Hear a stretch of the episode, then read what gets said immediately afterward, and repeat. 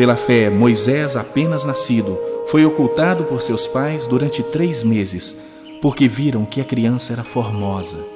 Também não ficaram amedrontados pelo decreto do rei. Pela fé, Moisés, quando já homem feito, recusou ser chamado filho da filha de Faraó, preferindo ser maltratado junto com o povo de Deus a usufruir prazeres transitórios do pecado, porquanto considerou o opróbrio de Cristo por maiores riquezas do que os tesouros do Egito, porque contemplava o galardão. Pela fé ele abandonou o Egito, não ficando amedrontado com a cólera do rei.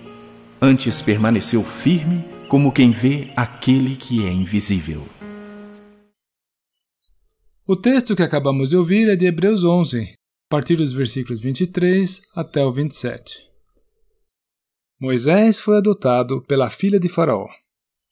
E isso o colocou numa situação humanamente privilegiada.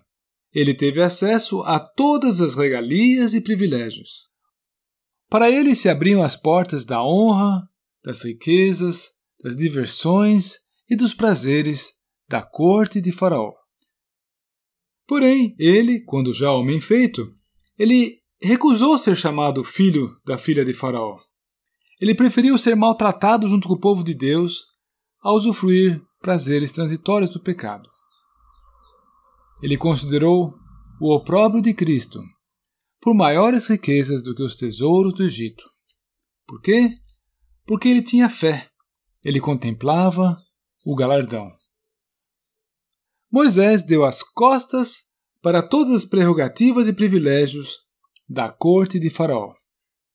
E essa escolha que Moisés fez foi uma boa escolha. Ele preferiu ser pobre com Deus do que um homem rico e respeitado sem Deus. O texto que já ouvimos, de Hebreus 11, nos mostra o motivo de suas ações.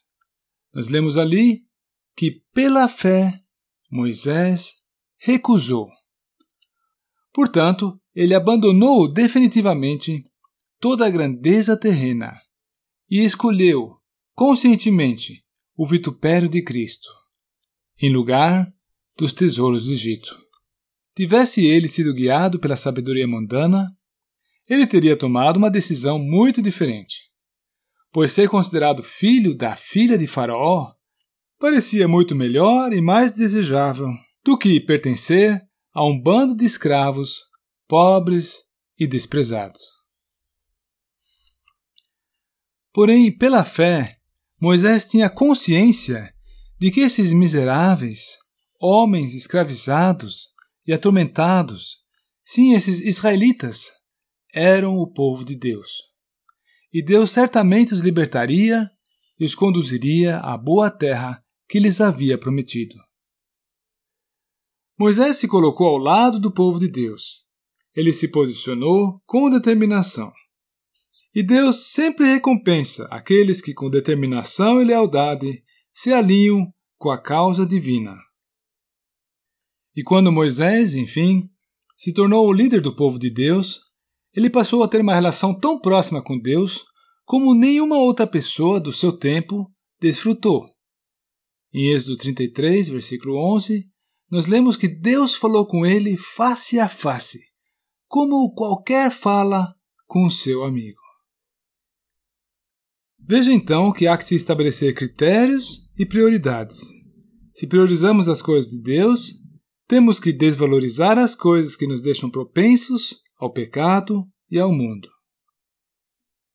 O jovem cristão se vê repetidas vezes diante de situações que requerem dele fidelidade e determinação por Cristo. Virão várias ofertas, com benefícios e vantagens, as quais, contudo, o jovem cristão não pode aceitar se quiser seguir o Senhor com fidelidade. Moral da história: Querido irmão, querida irmã, vamos nos lembrar de Moisés, do exemplo de Moisés, e colocar-nos firmemente ao lado do Senhor. Mesmo que, em virtude disso, você talvez não fique com o maior pedaço. Talvez você tenha algum prejuízo aqui ou lá, tenha que abrir mão de alguma coisa, mas Deus há de recompensar.